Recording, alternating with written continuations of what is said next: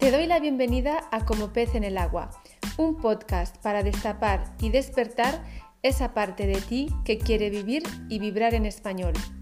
Te habla Rocío desde la cocina y aquí comparto trucos, consejos e inspiración para hablar español con fluidez y potenciar una mirada intercultural. ¿Te vienes?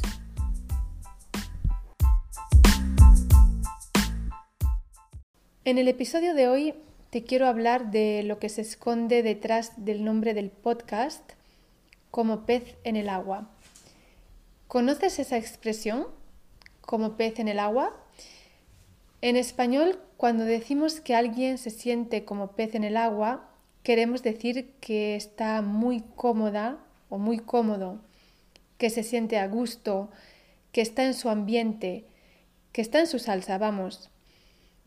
Esta expresión también existe en otros idiomas y en inglés se usa con el sentido contrario, like fish out of water, para decir que una persona no se siente cómoda en una situación.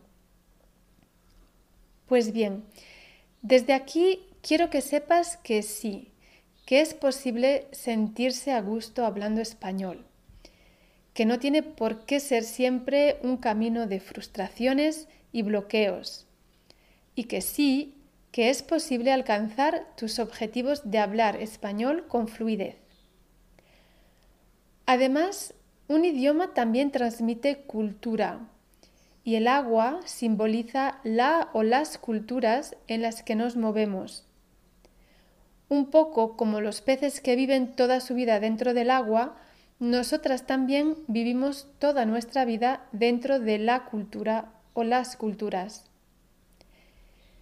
Y mi propósito en Como pez en el agua es ayudarte a hablar español con fluidez y a potenciar una mirada intercultural. ¿Te gustaría participar en el podcast?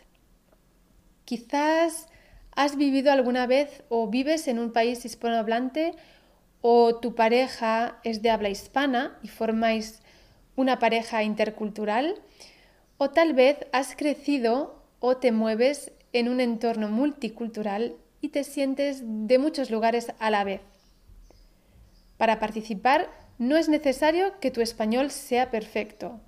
Solo tienes que tener un nivel suficiente para poder expresarte sobre tus experiencias de vida y hablar de temas de la vida cotidiana.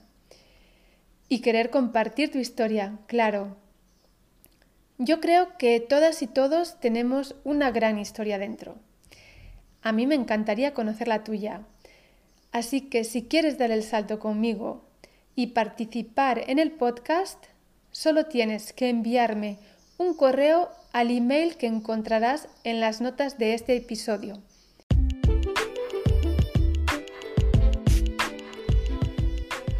Hasta aquí ha llegado este episodio cortito de hoy Muchas gracias por escucharme y hasta muy pronto.